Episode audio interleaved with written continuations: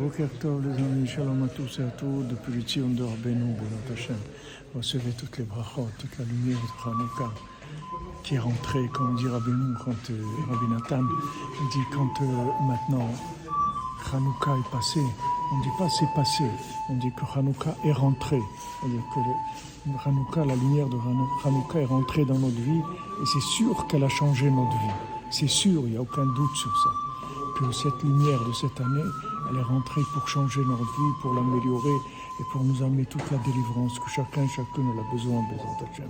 Par le sroud de Tzadik, la lumière de Hanouka, c'est la lumière de Rabbi Nachman Mamash.